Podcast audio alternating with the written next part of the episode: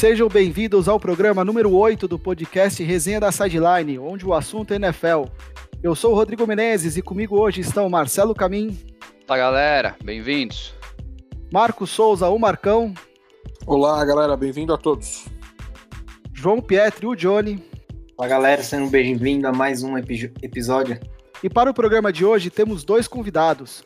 O primeiro já passou por aqui no quarto programa. Seja bem-vindo de novo, Vinícius Figueiredo, torcedor do Colts. Salve galera, um prazer estar de volta. E por fim, mas não menos importante, temos hoje o prazer de receber o torcedor do Titans, Rafael Campos, também conhecido como Mineiro. Salve, salve pessoal, prazer estar aqui com vocês. Hoje chegamos ao terceiro episódio da série Divisões da NFL e vamos falar sobre a AFC South, o time que mais deu o que falar durante a free agency. Talvez não pelo lado bom. Vamos começar pelo Texans, time que em 2019 teve 10 vitórias e 6 derrotas. Johnny, o que, que, você acha do Texans? Bom, Rô, como você comentou, é, teve, foi o líder da, da divisão, né, com 10-9, mas ele veio bem na, na temporada passada, eu acredito que, que, que esse para essa nova temporada também teria um bom aproveitamento mas devido às trocas feitas aí com o DeAndre Hopkins, eu não sei se foi uma, uma boa chamada, não. Então, não sei o que esperar para essa temporada. É, eu, eu ressalto que a, calendário do Texans é um calendário bem difícil, né? Principalmente o início dele. É, o Texans vai enfrentar Chiefs, Ravens, Vikings, Packers é, antes do bye, logo na primeira metade. Então, o calendário que vem é bem, bem complicado para a equipe. A segunda parte do calendário já começa a melhorar um pouco. Com Lions, com Bears, com Browns, que acho que vão ser jogos bem, bem apertados em relação a isso. A, a disputados, podendo a vitória para cada time, a depender do jogo, né? Não são resultados tão, tão fáceis de prever. É, mas é até difícil você dizer que o campeão da conferência do ano anterior vai ter uma temporada negativa. Mas até pela gerência, é, o time do Texans nessa temporada, a troca do DeAndre Hopkins a, e algumas decisões do general manager, que também é o, o coach, que é o Bill O'Brien, é, acho que é um time para ficar com um alerta, sinal aceso de alerta aí. Eu acredito que o Texans não vai conseguir uma temporada acima de 8-8. É, Vini, é, até aproveitando aí a brecha, é, eu que no terceiro episódio, se não me engano, que a gente fez aqui, é, o Rodrigo perguntou se é, quais eram os times que seriam aí páreos para o Kansas City Chiefs. É, eu falei o Texans na época e ainda assim concordo é, é, muito difícil, às vezes, a gente uh, defender um time que fez tantas trocas é, contestáveis, vamos dizer assim, é, de Andrew Hopkins realmente, mas enfim, é, o que eu acho é, nas minhas previsões, é, eu ainda mantenho um 10-6, eu acho que eles vão fazer a mesma campanha do ano passado. É, gostei bastante é, nessa free agency da vinda do Randall Cobb, do Brandon Cooks, é, tudo bem, eu sei, são jogadores um pouco mais velhos e tudo mais, é, mas eu acho que foram trocas aí que o próprio Texans fez, é, já não pensando só nessa temporada, mas pensando até na temporada de 2022. Aí, obviamente, não vou entrar em detalhes, mas teremos um salary cap maior e tudo mais. É, só que eu acho que também, é, não falando só de ataque, mas na própria defesa, eles é, é melhoraram muito nesse draft. Não só falando do próprio J.J. Watt, que já está no time, o Anthony Mercilus, enfim, mas trouxe o, o tal de Ross Blacklock, que, se não me engano, na, no college ele é um cara muito parrudo aí. Eu acho que vai fazer um par bem legal com o J.J. Watt. Também o Jonathan Greenard. É, são duas apostas aí que eu acho que o Texans fez e, é, na minha opinião, vem bem. Então, é, era um ponto aí que o Texans tinha, que era a defesa. Então, acho que eles vêm bem forte. Eu acho que o 10-6 que eu previ aqui pode muito bem acontecer. É, a gente tem falado sobre o DeAndre Hopkins porque é, foi uma troca realmente muito Assim, o Texans recebeu o David Johnson, né? E tem um histórico que, que tudo para ser um running back de ponta. É, os primeiros, primeiros anos dele foram muito, muito números muito bons no, nos Cardinals, é, mas que depois veio com histórico de lesões, que não conseguiu se firmar e conseguiu avançar. Então, você troca um jogador saudável, um jogador com números é, muito positivos. Se você pega a comparação dele com outros wide receivers de ponta da liga, Julio Jones, Michael Thomas, são números comparáveis, claro, cada um com um contexto diferente. É, e uma escolha de segunda rodada. Né? E aí você dá o seu jogador, que é uma das estrelas do time, um jogador onde você com certeza conseguiria construir algo em torno dele. Né? O Cardinal saiu muito ganhando nessa troca. Então, por esse tipo de situação, a gente a gente questiona é, como o Texans vai conseguir é, repor porque não tem um grande corpo de wide receivers também para conseguir repor essa saída do Hopkins, né?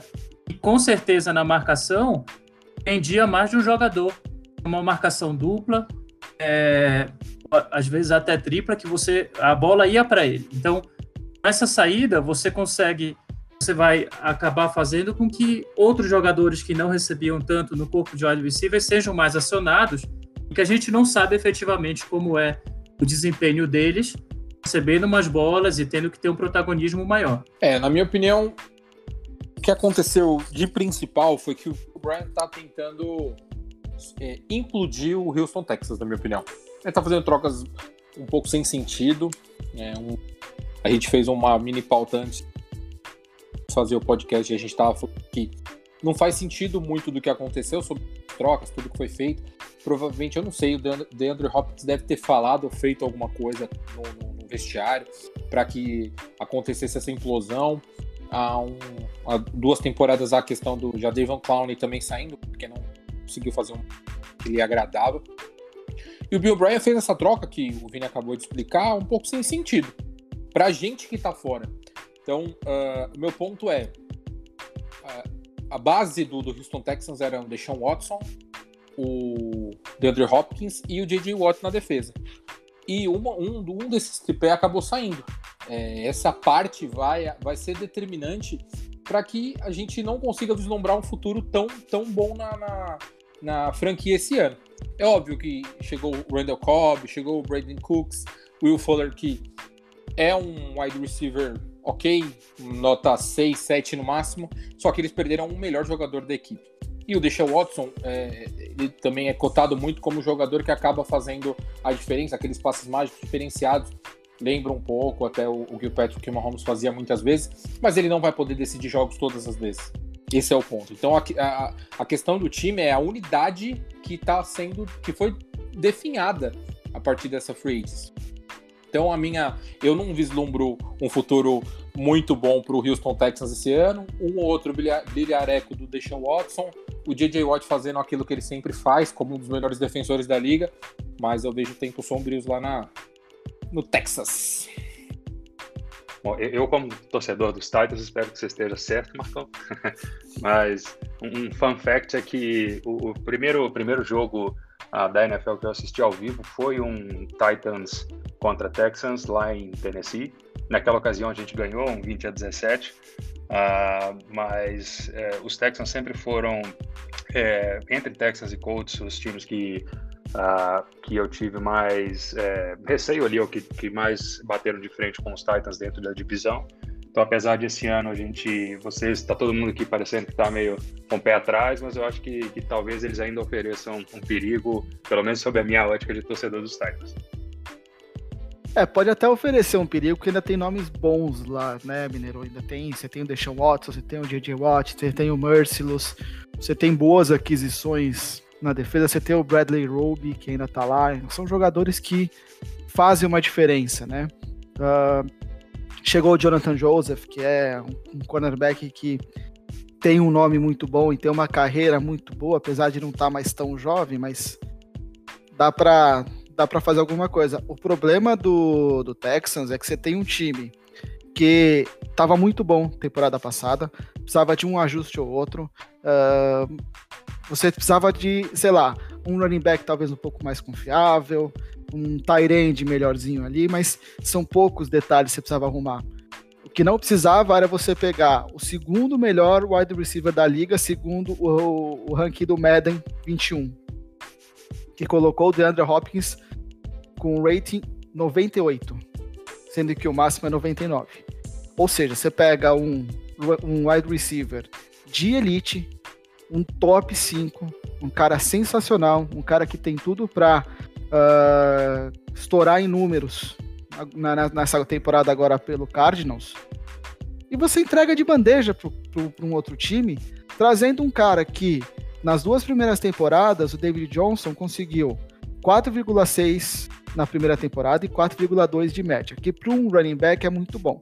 Desde então ele não conseguiu chegar em 4 jardas por carregada. Entendeu? Então, assim, a gente está falando de um cara que na temporada passada jogou 13 jogos, sendo que só começou 9.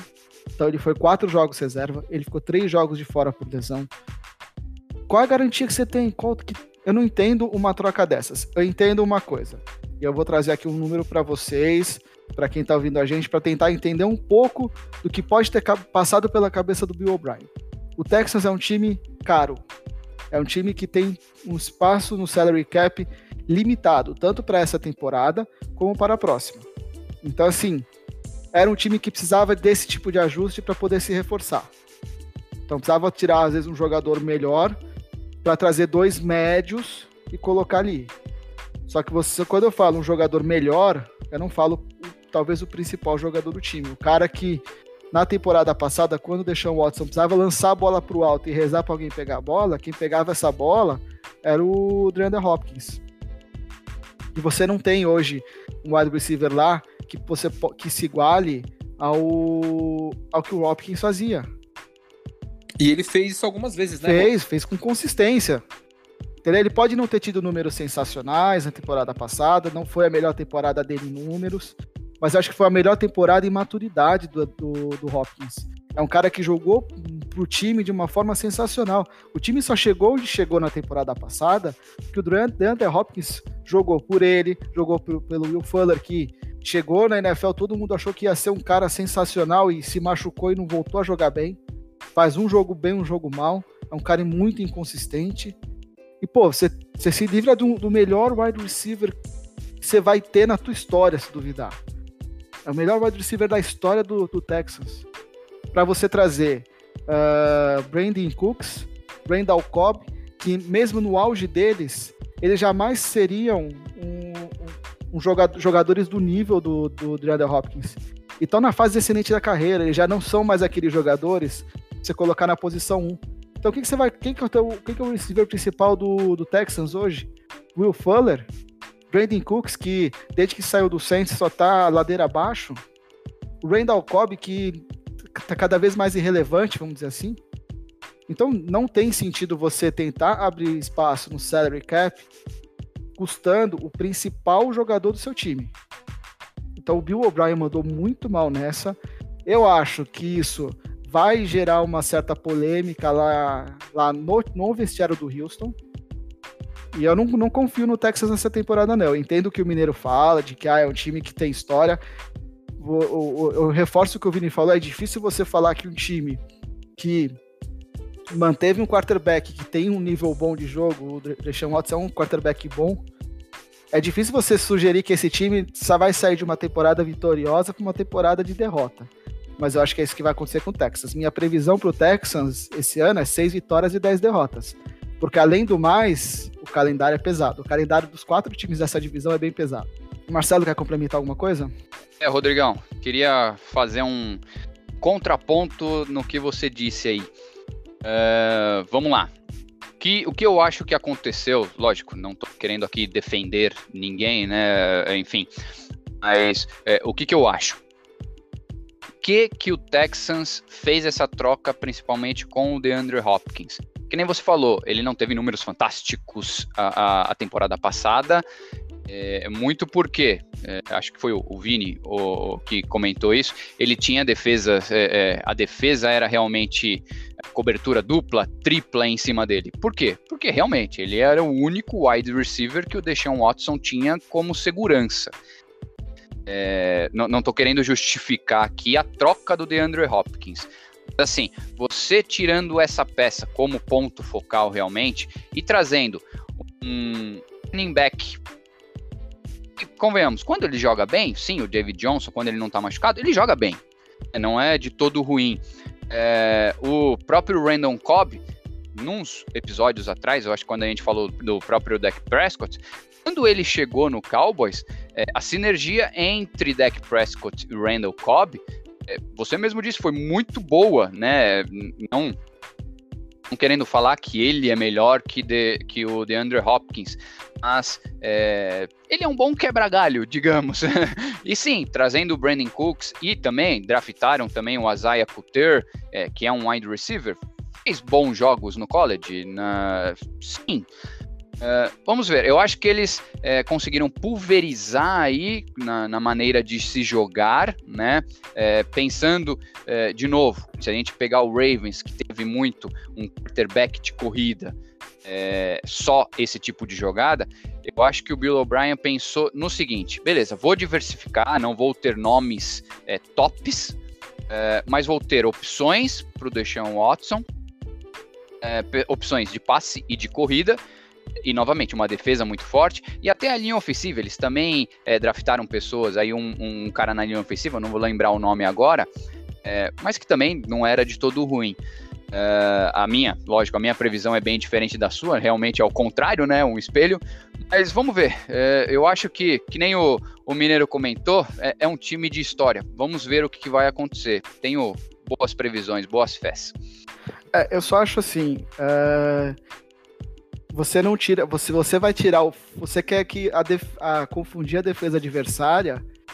Você traz jogadores que possam causar confusão na defesa adversária o Randall Cobb, quando o ataque do Packers começou a perder muito velocidade uh, e dinamismo e profundidade, era porque o Randall Cobb não conseguia mais fazer rota em profundidade, ele perdeu velocidade, ele começou a ficar previsível. Uh, quando você, quando o Brandon Cooks uh, jogava bem no Saints, ele era bom de profundidade, ele perdeu um pouco de velocidade.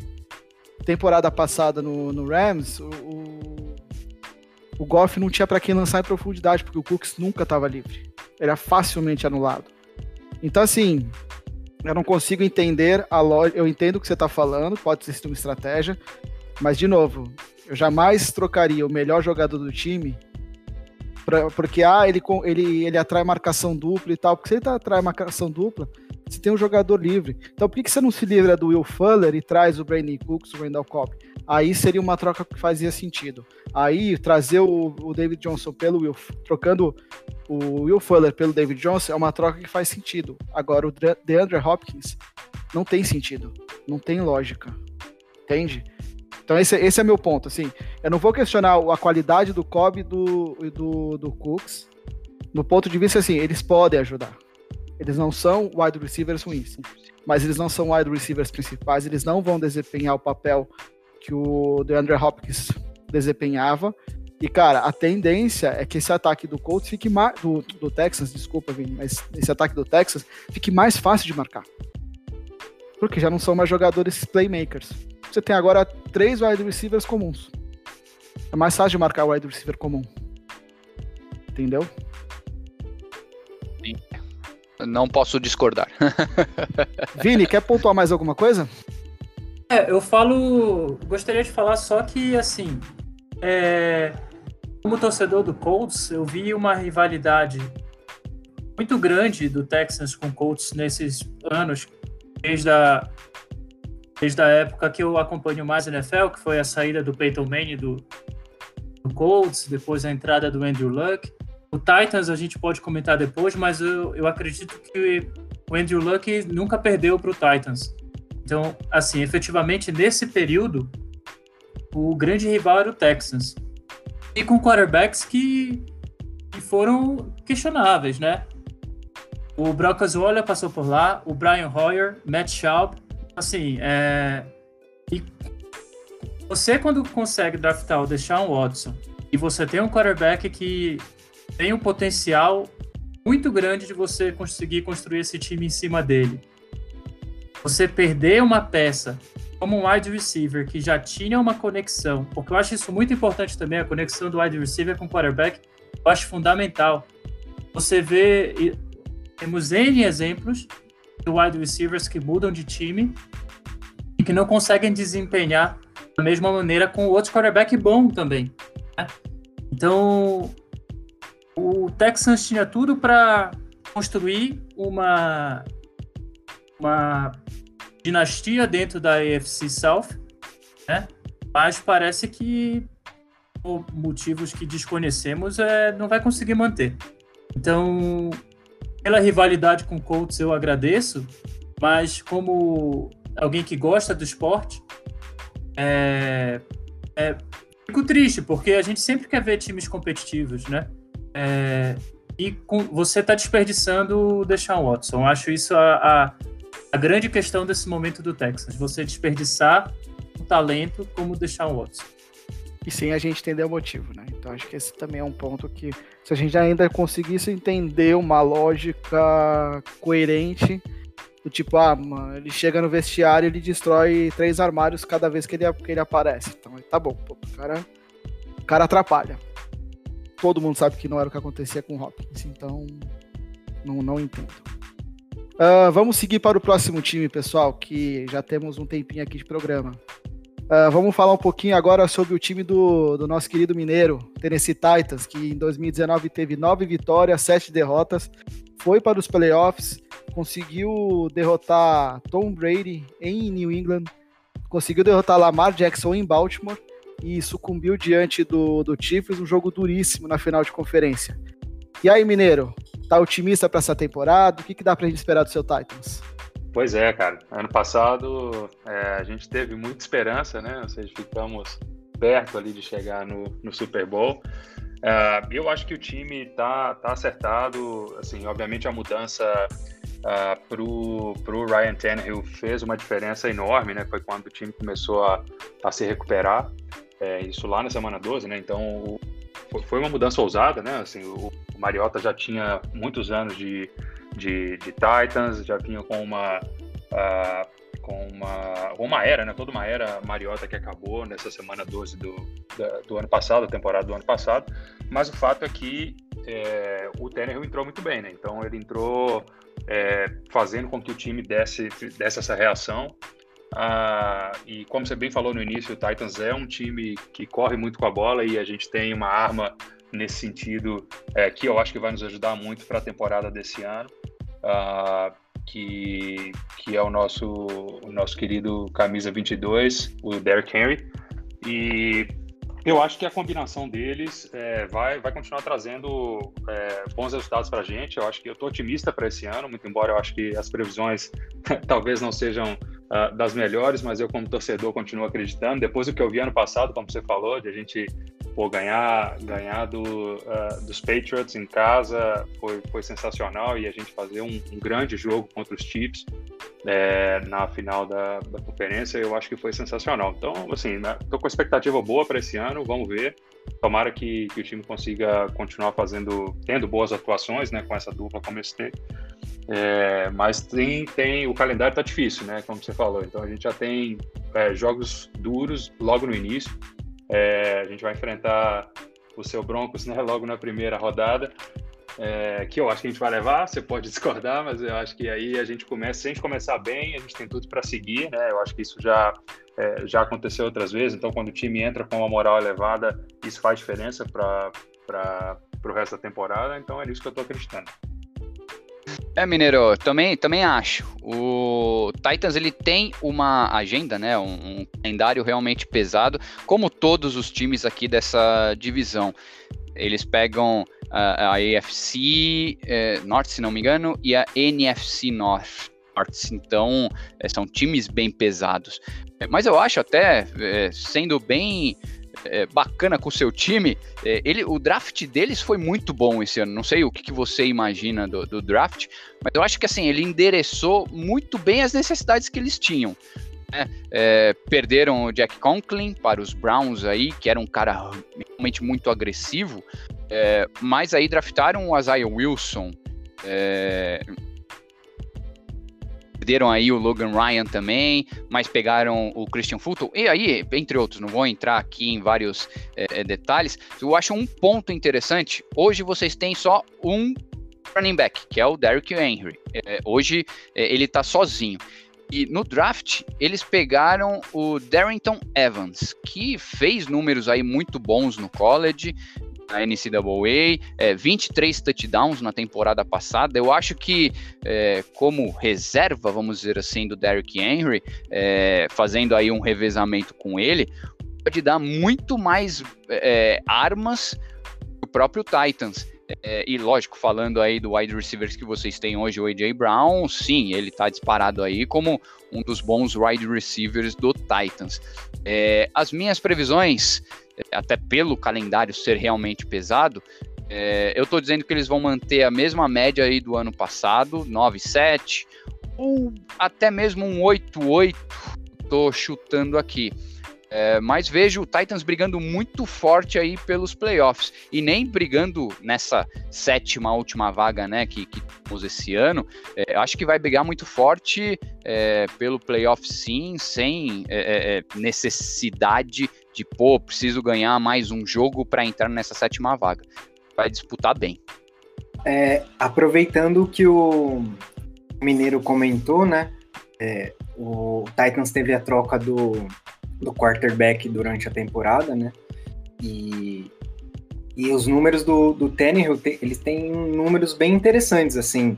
Ele tem, na temporada ele teve 22 touchdowns e 6 interceptações só, e, e número de jardas, né? Ele teve quase 2.800 jardas em passes, né? Com um rating de, de passe acertado de quase 70%. E comentando também, aproveitando que o Marcelo falou do Derrick Henry, lembrando naquelas apresentações de início da, é, dos jogos, né?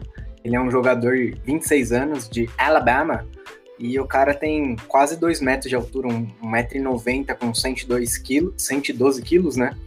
E é um dos running backs, é, foi o primeiro running back da temporada, né? Com, com jardas terrestres, 1.500 jardas terrestres. O cara fez 16 touchdowns e a média do cara de, de jardas por tentativa de corrida é de 5 jardas, né? Então é, um, é uma boa arma para o Titans e com, com o Tannehill também uh, ah, para chegarem novamente aos playoffs. Eu acho que o Titans surpreendeu muita gente, né? Ano passado, no, nos playoffs, eu acho que muita gente não esperava é, eles passando o Patriots, que há muito tempo não tinha. A, sempre ficava com a bye week.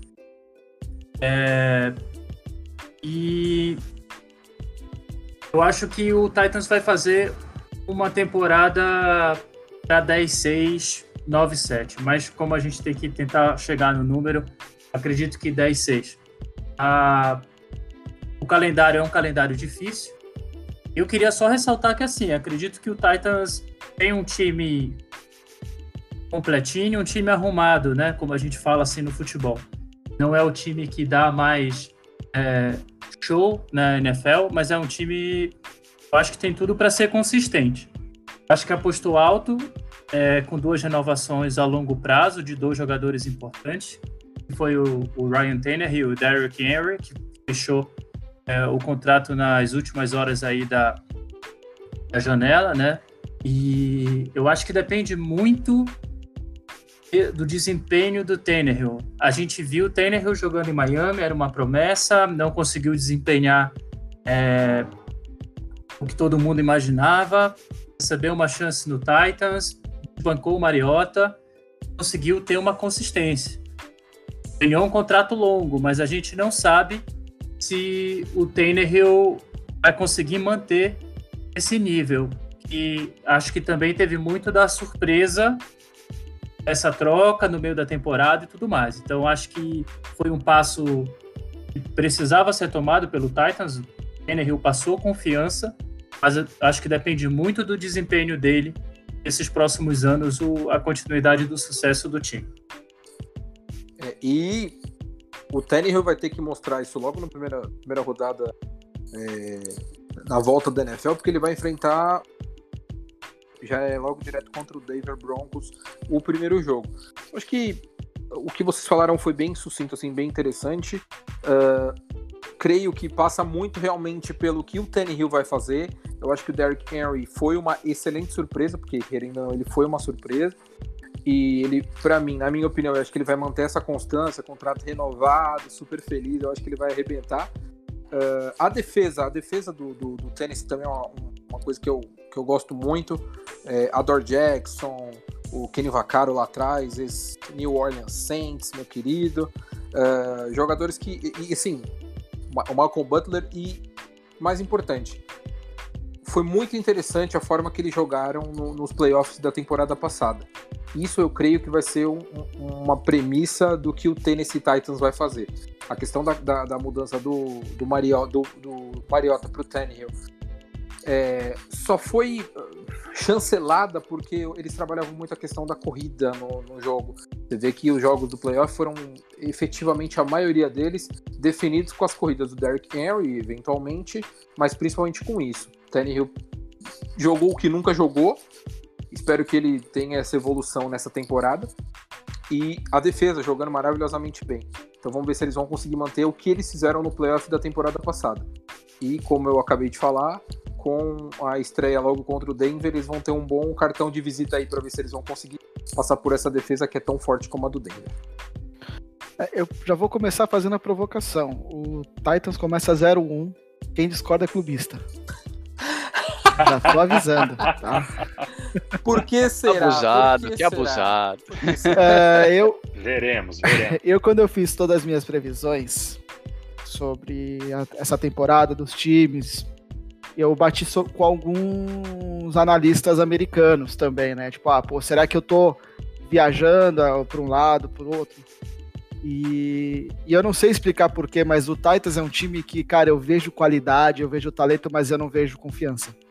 Eu não confio no time do Titans. Tem jogadores bons, mas eu não sei se são jogadores assim uh, de um nível que você possa confiar que vai dar certo.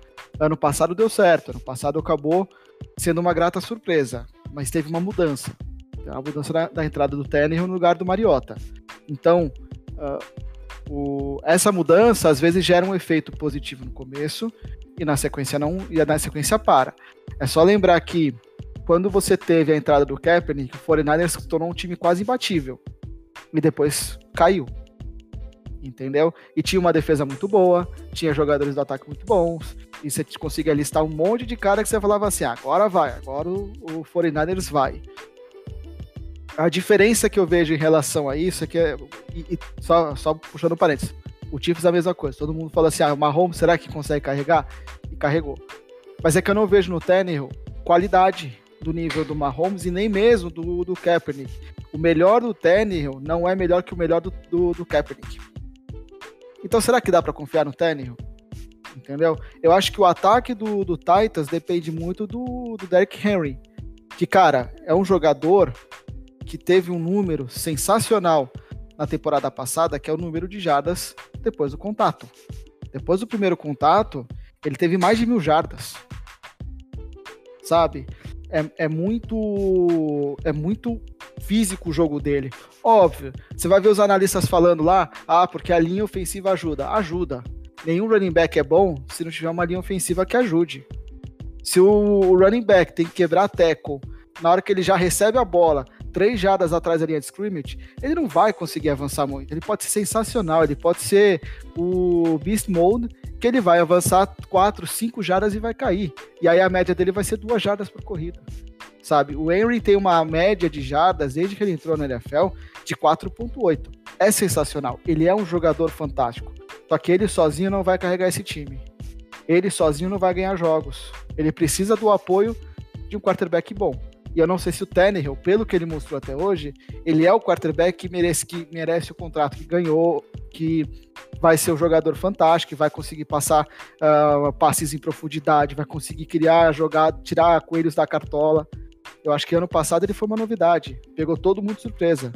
Mas a surpresa nem ser, na NFL, surpresas duram pouco tempo. Entendeu? Até porque foi tiro curto, né, Rô? Como foi nos playoffs, era um momento surpresa e tiro curto. Como você falou, é um, é um outro campeonato. Né? Exato. Né? E acho que foi por isso exatamente que aconteceu isso. Exato. E ele jogou bem na, no, nos jogos que ele jogou da temporada regular, ele jogou bem. Foi ele, ele a entrada dele que fez o Titans chegar aí para os playoffs. Entendeu? Então, é questionável que o Tannehill teve influência no resultado que o time conseguiu ano passado. Não estou questionando isso. O meu questionamento é que eu não, não vejo ele conseguindo repetir isso no mesmo nível por 16 jogos. Uma temporada inteira. Até porque ele será mais. Ele será mais vigiado, né? Rodrigo? Exato. Por mais que ele seja muito forte, ele será mais Exato. vigiado. Eu concordo, eu concordo com você, a sua provocação vale, mas de qualquer forma, a gente tem que dar um voto de confiança para um cara que teve o potencial que teve. Para mim, ele foi o melhor jogador. De... Ah, não, melhor foi o Mahomes, claro. Mas ele foi o, o, o, jogador que mais evoluiu no playoff da temporada passada. O que ele fez, ele fez o time dele chegar a disputar contra o Kansas a final da, da conferência. Então, assim, uh, a gente tem que dar um voto de confiança. Ele tá com o contrato renovado. Eu sei que uh, existem históricos de jogadores que isso não aconteceu. Concordo com você, você falou 49ers, ok. Mas a gente tem que partir da premissa que o que ele fez é uma, uh, uma coisa que ele vai conseguir manter a equidade, conseguir fazer isso novamente. Óbvio que não dá para prever agora nesse momento. Os, os, os times vão vigiá-lo mais. Só que eu acho que ele tem o potencial para fazer isso. O Tannehill, para mim, não tá no nível, concordo, com o que o Colin Kaepernick fez. A gente não sabe como é que vai, ele vai atuar a partir dessa temporada. Só que ele não é um jogador desprezível. Então a gente pode uh, dar essa chance para que isso aconteça. Por, e assim, eu tô comparando em relação às equipes do, da divisão, tá? Eu acho que potencialmente existem times, obviamente, mais fortes que o Tennessee. Mas eu acho que dá para dar esse voto de confiança exatamente por isso. Acho que o Henry vai fazer uma temporada consistente e fazendo essa temporada consistente, a chance do Tennessee crescer e ser o líder da divisão é muito maior. É, pode até ser, Marca. O, meu ponto é o seguinte: uh, o jogo contra o Patriots, quem ganhou foi o Henry. O Patriots não conseguiu achar solução pro jogo corrido do Titans, mas parou o, o Tannehill, entendeu? Então, é isso que eu falo. Você pegar uma defesa uh, mais estruturada, e as defesas vão estar preparadas esse ano pro Tannehill, tá? Eles vão saber o que fazer. Então, aí é que eu falo, o, o Harry não. Nenhum jogador consegue decidir 16 jogos, 10 jogos, 11 jogos. Você precisa de mais gente ajudando ele a decidir. O Titans tem esses jogadores? Eu não vejo. Eu vejo que é um time com muitos jogadores de bom nível. Mas você não tem joga Eu vejo poucos jogadores que são uh, decisivos e que ganham jogos sozinhos que consegue, pô, você precisa de um cara que ganhe quatro jogos, esse cara vai aparecer. Só tem o Henry. E você precisa de mais. Um time que uh, vai brigar pro playoff precisa de mais. Eu torço para que o Titans me surpreenda, porque o Titans é um time que eu gosto, é o estilo de um. É, um, é uma franquia que eu tenho uma certa simpatia. Não sei explicar porquê, mas é uma franquia que eu tenho uma simpatia. Só que eu não posso chegar aqui e falar o, uma coisa que eu não penso. Eu não penso que esse time do Titans vai dar certo entendeu? Por isso que minha previsão pro Titans é, é 7-9. E antes que vocês me chamem de louco, o Adam Rank, que é o, o cara que fez o mesmo trabalho que a gente fez aqui de previsão de, de campanhas da NFL, ele colocou 8-8 e que o Titans não consegue alcançar playoffs.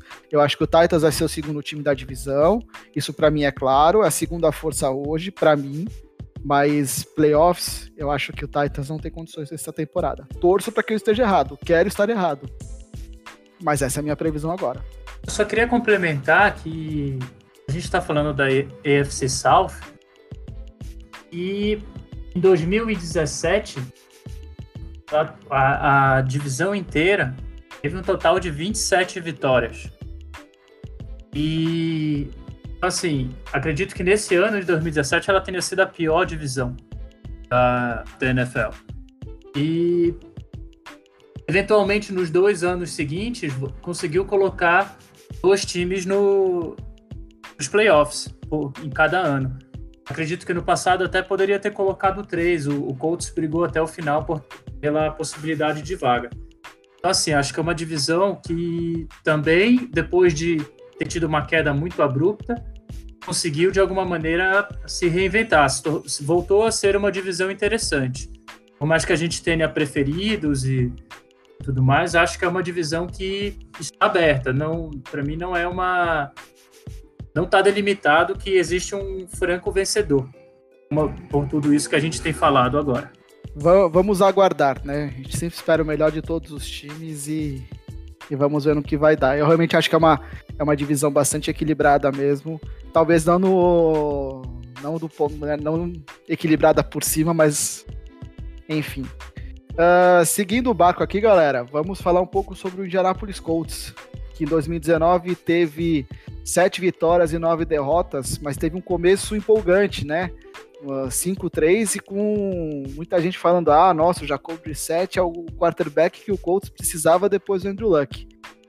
Vini, o pessoal tava louco ou era isso mesmo? O que, que você espera pro seu time essa temporada?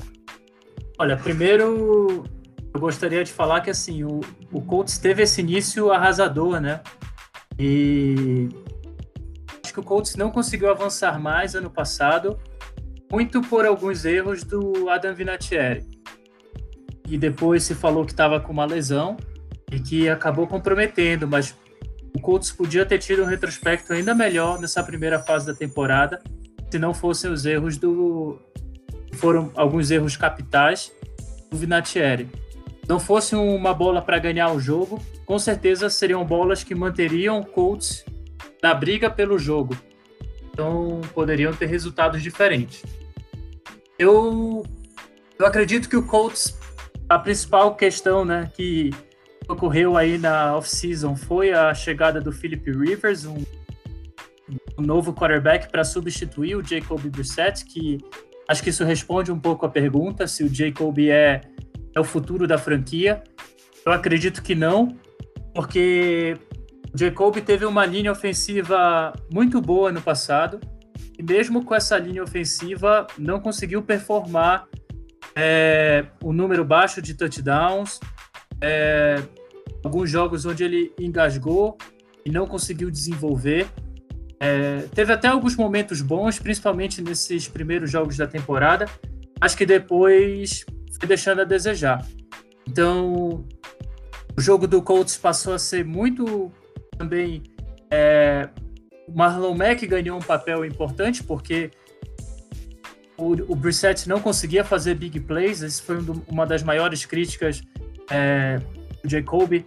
E num time que você quer ganhar, você tem que dar a possibilidade, o outro time que você está jogando contra, outra defesa, tem que pelo menos temer que você possa conseguir fazer uma big play.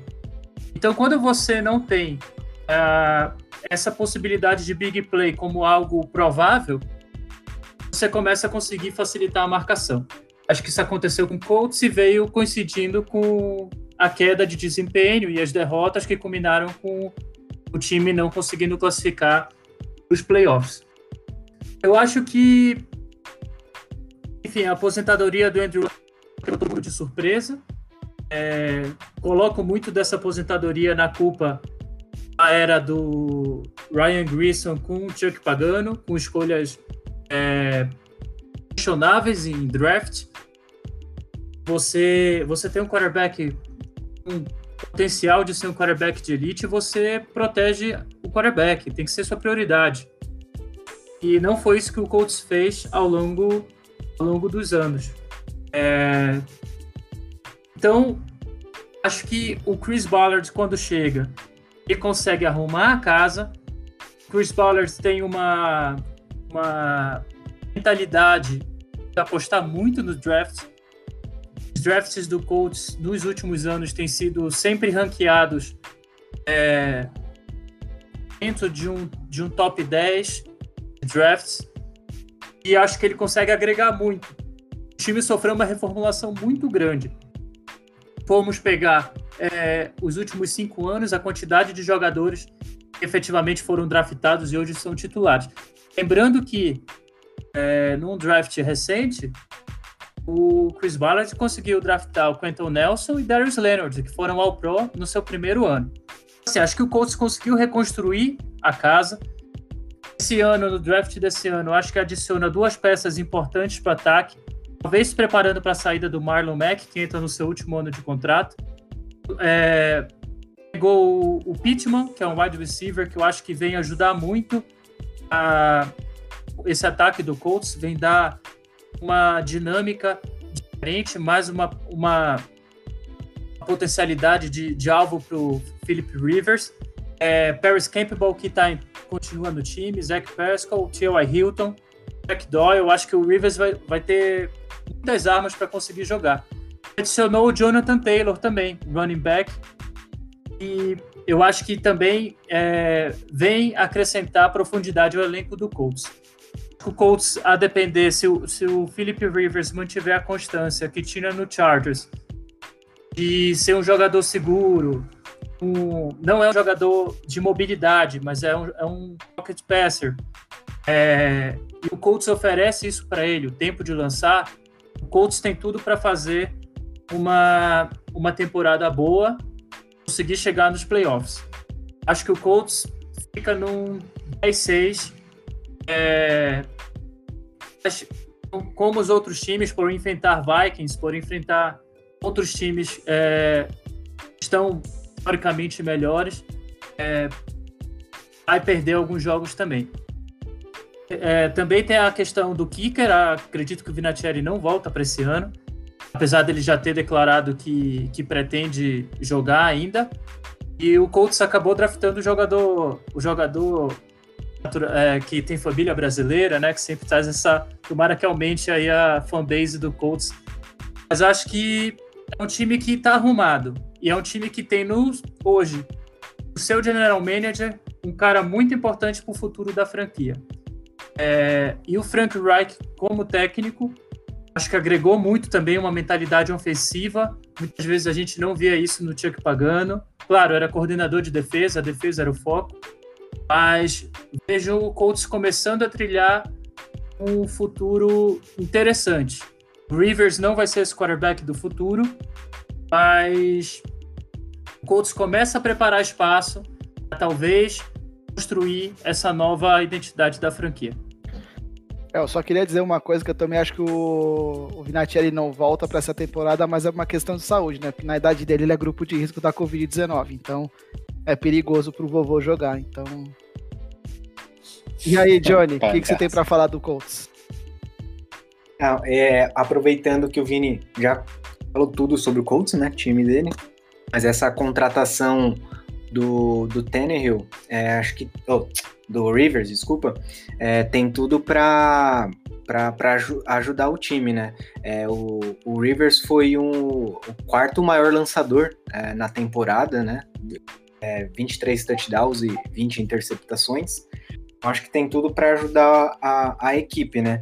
A, o Vini comentou que ele não é um, um pocket passer, mas apesar, apesar disso, e além da mecânica meio estranha, eu, como da área da educação física, é bem estranho. Tem, eu, às vezes eu assisto muitas vezes a reprise do, dos lançamentos dele, é uma mecânica bem estranha.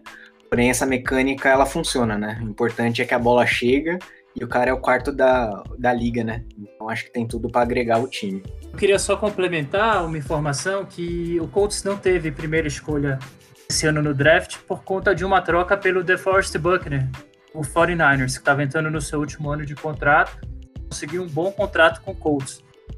Eu acho que a defesa do Colts ganha muito DeForest Buckner, você, você conseguindo ter o DeForest Buckner e o Darius Leonard jogando em alto nível, você passa a ter uma defesa que vai pressionar bastante é, o ataque adversário.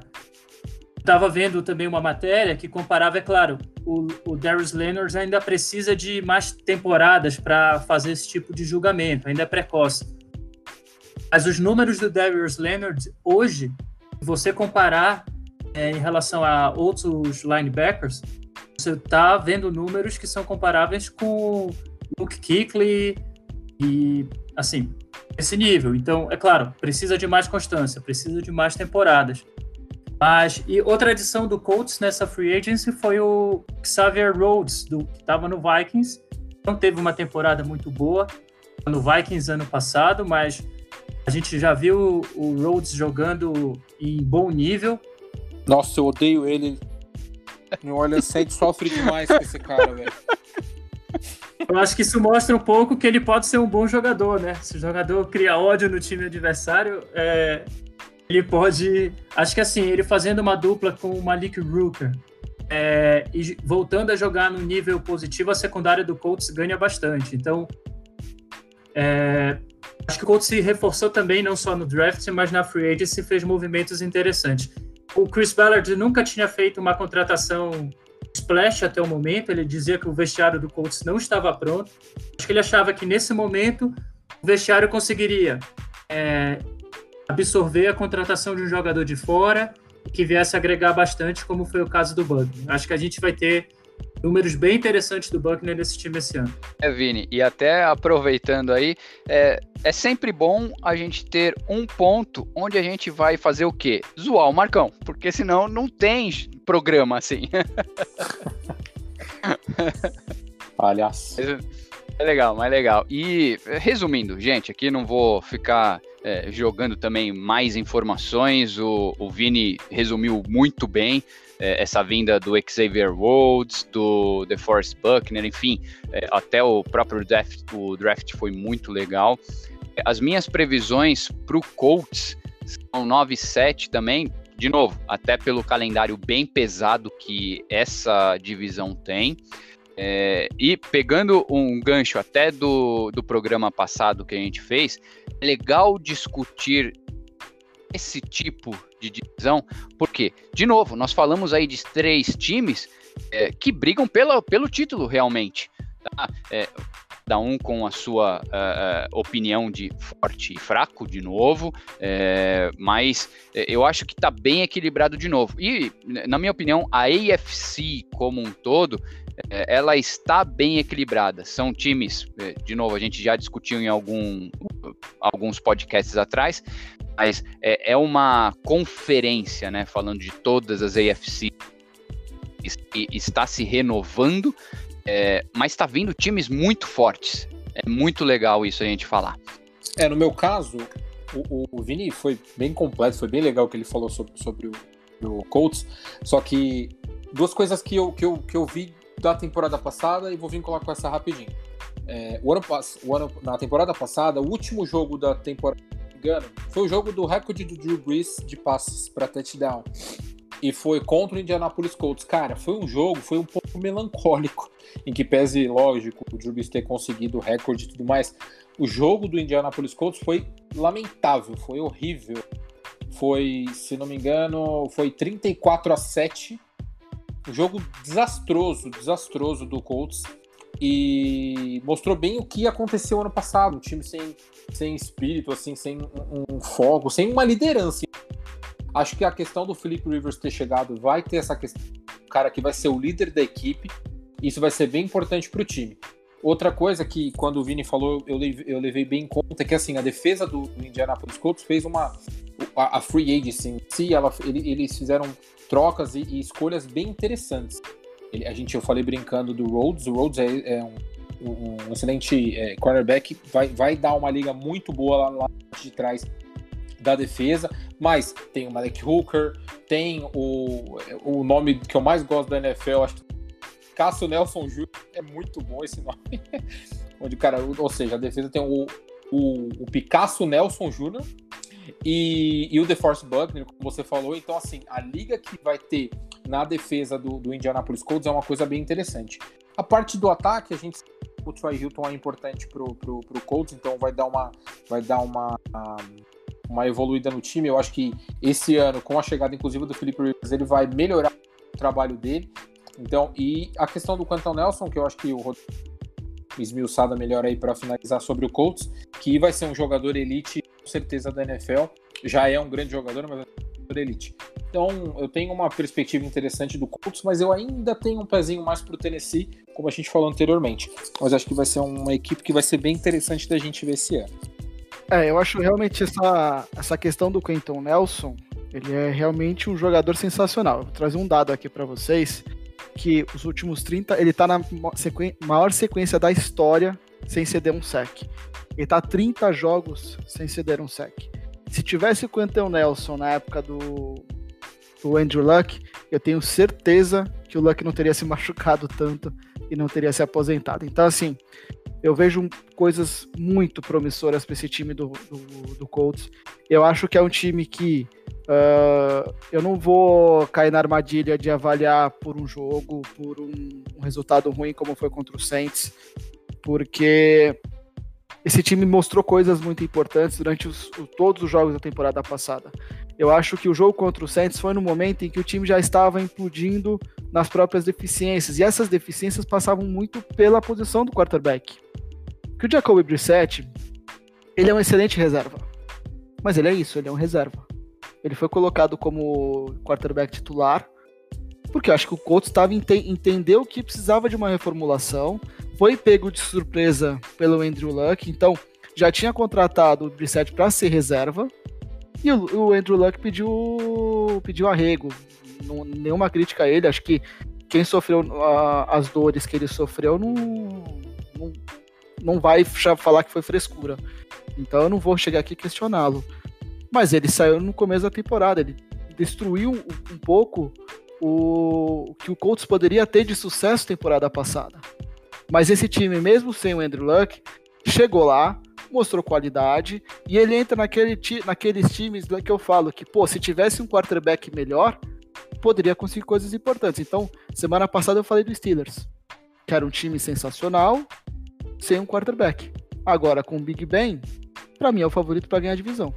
Então, para mim, o Colts é um time que mostrou muito talento, muita qualidade, sem ter um quarterback bom. O Philip Rivers é um quarterback confiável não é sensacional, não é um gênio do esporte, é, é o homem sem joelho, então ele, ele, é um pocket passer, ele é um cara que vai ficar plantado ali atrás do, da linha ofensiva, mas tem uma linha ofensiva boa. Tem um running back de, de qualidade ali que é o Marlon Mack, tem wide receivers bons, tem tight bons, tem uma defesa que se reforçou bem. Cara, o Colts é um time para ganhar a divisão, entendeu? Com o Philip Rivers, é o time para ganhar a divisão. Então eu acredito muito nesse time do Colts. Eu projetei 10-6 pela dificuldade do calendário. Mas esse time nos playoffs vai dar trabalho. Então eu acredito muito que Indianapolis vai voltar aos playoffs, vai disputar de igual para igual contra Kansas City Chiefs, contra Kansas City Chiefs, contra Pittsburgh Steelers, contra Baltimore Ravens, porque é um time que eu enxergo como completo.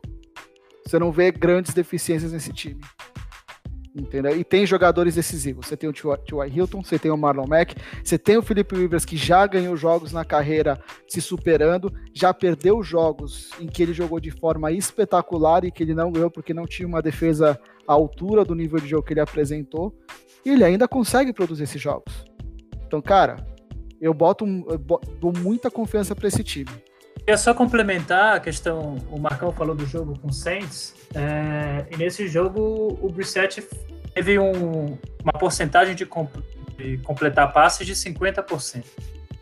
Além disso, zero touchdowns. Respondendo um pouco melhor a pergunta do Brissett, é, nos primeiros seis jogos da temporada passada, ele teve 15 touchdowns. Ele estava é, brigando, se eu não me engano, com o Mahomes pelo maior número de touchdowns na temporada. O sexto jogo, até o final da temporada, ele teve sete. Eu acho que isso explica muito é, a queda do Colts e efetivamente a segunda temporada, a segunda metade da temporada inteira, você fazer sete touchdowns só, nesse momento que o time mais precisa, nesse momento que você está brigando por uma vaga no playoff, acredito que ele não conseguiu entregar o que o time esperava dele. Então, foi preciso movimentar na posição de quarterback. É, espero que ele consiga o Brissett até evoluir e de repente surpreender, mas pelo que ele demonstrou, e já é a segunda vez que o Brissett tem é, a possibilidade de ter uma temporada de titular com Colts. A outra foi quando o Andrew Luck se machucou também em uma boa parte da temporada e a gente não conseguiu ter um desempenho e poder falar esse é o quarterback a gente vai jogar. É, então, Philip Rivers vem para dar um oxigênio novo, a dar uma nova possibilidade para um time que tem potencial, acho que precisa também pensar no futuro. O Felipe Rivers vai jogar mais três, quatro anos. A gente tem que, em algum ponto, começar a vislumbrar quem vai ser esse cara que vai levar esse time adiante daqui a, daqui a pouco. É, e para encerrar Colts, é um time que eu enxergo como completo e para a próxima temporada é o time que tem mais espaço no salary cap. Mais de 110 milhões de dólares de liberdade para investir e contratar jogadores de peso. Então, eu vejo o Colts fazendo uma transição sensacional. É um time que chega forte para essa temporada e mais forte ainda para as próximas. Aguardem, podem me cobrar depois. Uh, passando para o último time da divisão, o Jacksonville Jaguars, que na temporada passada teve uma campanha decepcionante de seis vitórias e dez derrotas, sendo que eles apostavam muito que o Nick Foles ia dar resultados, né? E não deu, tanto que o Nick Foles, inclusive, já está em Chicago. O que, que você vê pro, pro Jaguars, Marcelo? Uh, é, Rodrigão, não, não vejo muito, até tentando ser bem rápido aqui, a gente já está quase uma hora aí de programa. Uh, o Jaguars foi um dos times aí, uh, depois do Bengals, que teve o maior número de escolhas no draft esse ano, foram 12, e até pegando uh, o seu ponto do salary cap, o ano que vem o Jaguars também tem um salary cap muito alto, cerca de 95 milhões mais ou menos. então, resumindo, é um time em reconstrução. Não sei se o Gardner Minshew é, vai ser realmente o quarterback da franquia. É, já agora está contando muito com ele. É, tem algumas peças interessantes, draftou bem, é, até porque perdeu muitas peças muito importantes, principalmente na defesa. Mas, infelizmente, para novo, por ser um calendário muito pesado dessa divisão, eu estou aí prevendo um 3-13 ou até menos que isso numa escolha de primeira rodada no dois, em 2021 para o Jaguars. É, então, é, não vejo boas perspectivas para o Jaguars esse ano. É, realmente, o Jaguars é um time que acho que não encanta ninguém. Eu, como eu falei, eu, eu bati as, as minhas análises com o pessoal lá dos Estados Unidos e em todos falaram que o Jaguars é um dos favoritos para ser a primeira escolha de draft na próxima temporada. Então, assim, o Jaguars, perspectiva zero. Tem um calendário difícil, tem um time que, puta, tá caindo pelas tabelas. Três temporadas atrás chegou nos playoffs, jogou quase de igual para igual contra o Patriots. Não ganhou porque a defesa, que era o ponto forte do time, cometeu alguns vacilos. Mas o, o Blake Bortles naquele, naquela temporada jogou demais. Mas ele não é gênio. Ele não era um cara sensacional. Ele era um cara que foi competente durante uma temporada. Senão, ninguém em sã consciência vai chegar e falar que o Blake Bortles é o cara que vai, vai mudar o status de uma franquia. Não é. E não mudou. Mas era um cara que, pô, quando você deu qualidade, você deu um time bom ao redor dele, bons wide receivers, o Leonardo Fournette jogou para o time, uh, a defesa jogou bem, o time chegou na final de conferência. Perdeu por detalhes. E aí na temporada seguinte, você já vê uma defesa que mudou pouco, mas que não, não tinha o mesmo nível. Parecia que cada um jogava para si. Era erro de comunicação o tempo inteiro, era falta de concentração, falta de entrosamento. E o time foi ruindo. As principais peças foram saindo. Calais Campbell saiu essa temporada, Jalen Ramsey saiu temporada passada, e você vê o time cada vez pior, cada vez mais fraco. Aí você tira o Blake Bortles e traz o Nick Foles no lugar dele. Uh, Nick Foles só jogou em um lugar bem na carreira dele, que foi em Filadélfia. Fora de lá, ele não jogou bem em lugar nenhum. E aí você acredita que ele é o cara que vai poder fazer o que o Blake Bortles não fez? Não vai. E aí agora você, você vai pegar, você pega o Foles. Aí ele se machuca. Entra o Gardner Minchel. Que toda aquela Minchel mania, uma, jogadas sensacionais e outras desastrosas, uh, um cara que promete ser o novo Ryan Fitzmagic da, da NFL, e no máximo isso. Uh, e aí, quando o, o Minchel não entrega o resultado que não se esperava dele, você volta, o Nick Foles volta de lesão, você insiste com o Foles. E não dá certo. E aí o que, que você faz? Você volta agora para tentar usar o cara que na temporada passada você achou que ele era pior que o Foles. Ou seja, qual é a visão que a, a direção do Jaguars tem para esse time?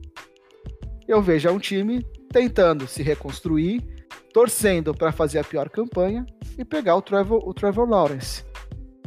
Pode dar certo. Pode, inclusive, esse time pode, inclusive, do jeito que é bagunçado, é capaz do Jaguars ganhar alguns jogos a mais do que está previsto e perder a primeira escolha. Porque é, é a cara do Jaguars fazer um negócio desses. Entendeu? Então, eu tô prevendo duas vitórias, 14 derrotas, porque é um calendário difícil, é um time bagunçado, é um, uma, uma franquia desorganizada, sem comando, sem gestão. Não, não sei, não, não espero nada de bom do Jaguars essa temporada. Para mim, os jogos do Jaguars não vão se passarem no prime time é porque não tem outra opção. Se passar na ESPN é porque faltou jogo, ou o estagiário escolheu errado, né? O Anthony Curti enlouqueceu e resolveu passar o jogo do Jaguars, porque não sendo prime time, não tem atrativo nenhum pro, pro Jaguars, para assistir o Jaguars nessa temporada. Vai ser o famoso Jaguars e Titans da, de uma quinta-feira qualquer. Com os dois times usando o Color Rush. Peraí, pô, tô aqui. Coitado do Mineiro, pô. Não, e aquele Color Rush bonito, né? O, o Jaguars todo de dourado e o Titans todo de azul calcinha. Então... Que, aliás, é uma camisa bonita. A, o uniforme do Titans é maravilhoso. Eu gostaria de dizer que o, que o uniforme do Titans me lembra o uniforme do Paysandu, que é o rival do meu time, Clube do Remo, então que a antipatia já vem daí. Apesar do Titans também usar azul marinho, mas é predominantemente esse azul bebê aí, azul aguado, não sei como fala. Mas eu queria salientar uma questão. É, o Titans, o, Jaguars conseguiu ir finalista da conferência, uma campanha de 10-6, para duas campanhas negativas de 5-11 e 6-10. Perdendo esse tanto de jogadores que vocês já falaram, o time não consegue manter uma unidade. Eu acho que vai ser novamente uma campanha negativa. Eu até estudando algumas predictions de, de alguns veículos americanos. Um me chamou a atenção foi o da o Sports Illustrated, que colocou o Jaguars com 6-10. Eu achei bem ousado assim. Acho que o Jaguars vai fazer uma campanha para baixo de quatro vitórias. É, acredito que a esperança do Jaguars, caso aconteça, mas a gente já viu esse processo acontecer e não dá certo, é que ele teve um draft com muitas picks e foi colocado a maioria das análises de draft, o Jaguars fez um draft top 10, assim. Conseguiu reforçar a defesa bem para os jogadores que perderam. Agora entender se esses jogadores vão performar de alguma maneira no nível que os jogadores que saíram performavam. E acredito que está montando é, a estrutura para receber um quarterback de first round ano que vem. Como o Rodrigo falou, é a, a possibilidade do Trevor Lawrence cair em Jacksonville é grande. E aí eu acho que essa pode ser uma decisão que pode mudar o futuro da franquia. Então, esse ano eu acho que o Jaguars vai é, começar a organizar a casa para tentar no que vem efetivamente subir de patamar. O que assusta é ver um time que foi finalista da divisão, da conferência, aí tanto, né? É, mas isso vem de todas essas questões que o Rodrigo salientou: falta de comando, falta de liderança, falta uma longevidade de jogadores também no time do Jaguars, ou você criar lideranças dentro do vestiário. É, então tem que mudar um pouco essa mentalidade. O Jacksonville tem que parar de ser um time onde os jogadores.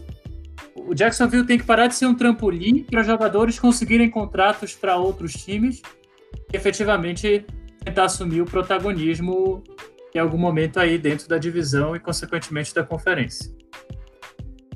Eu acho que só. É, o Vini acabou de falar uma coisa muito importante que eu acho que é a questão do como o Jacksonville Jaguars vai ser um protagonista, se ele quiser ser. Obviamente, já foi falado pelo, por ele também que há dois anos atrás ele diferente quietinho. Então a ideia é, é, isso a gente pode até tentar mais para frente, mais para frente mesmo, é, falar sobre como a, a, bastidores e a parte externa interferem na questão do time ser competitivo ou não na NFL. Obviamente agora, vendo o elenco, até a, o calendário, a gente consegue vislumbrar nada para o Jacksonville Jaguars. Mas essa questão é muito importante de ver como uma equipe que há dois anos atrás tinha uma defesa jogadores que agora são jogadores efetivamente é, é, fortes na liga em outros times, não deram certo lá.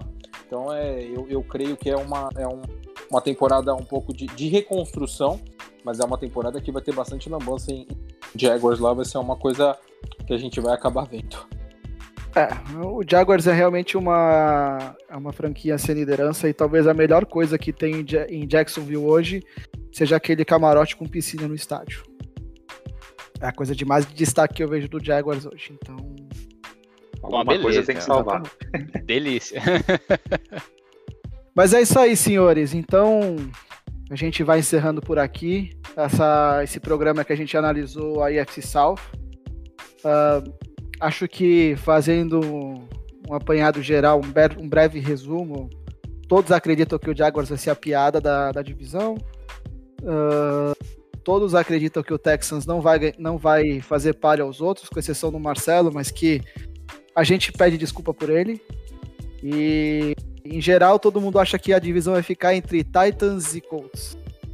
Então vamos aguardar, torcemos para que uh, seja uma divisão disputada, equilibrada, porque isso daí torna a divisão legal de assistir e que tenha qualidade, né? Porque se chegar na última rodada é, com uma divisão 8-8 para um time precisando vencer 8, perder 8 para ir para os playoffs, vai ser uma, uma tristeza, né?